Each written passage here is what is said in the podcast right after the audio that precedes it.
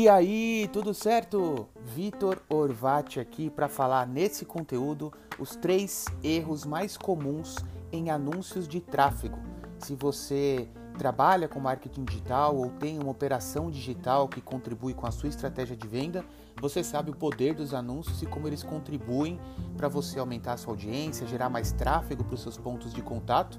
E a minha ideia aqui é trazer três erros comuns na esperança de que, ao identificar eles, a gente consiga evitar ele nas próximas campanhas.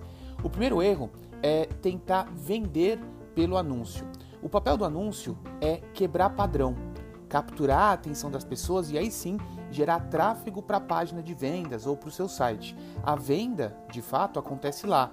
No anúncio, você tira a pessoa do ambiente que ela está e coloca ela em lugar onde você tem mais tempo, mais espaço, mais disponibilidade da atenção da pessoa para colocar seus argumentos e realmente realizar a venda. Quando você tenta fazer a venda direto pelo anúncio, todo o conteúdo fica muito corrido e a pessoa realmente não se sente à vontade para tomar uma decisão.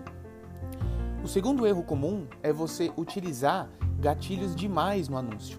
Tentar colocar muitos estímulos pode acabar deixando o seu leitor confuso e, na maioria das vezes, uma boa dose de curiosidade resolve todo esse problema. Então, ao invés de tentar colocar muitos gatilhos como escassez, exclusividade, senso de comunidade, storytelling e tudo isso, pode apostar na curiosidade, cria uma cópia ali que realmente faz a pessoa parar de fazer o que ela está fazendo para prestar atenção no que você tem para falar, que isso tem grandes chances, chances de funcionar.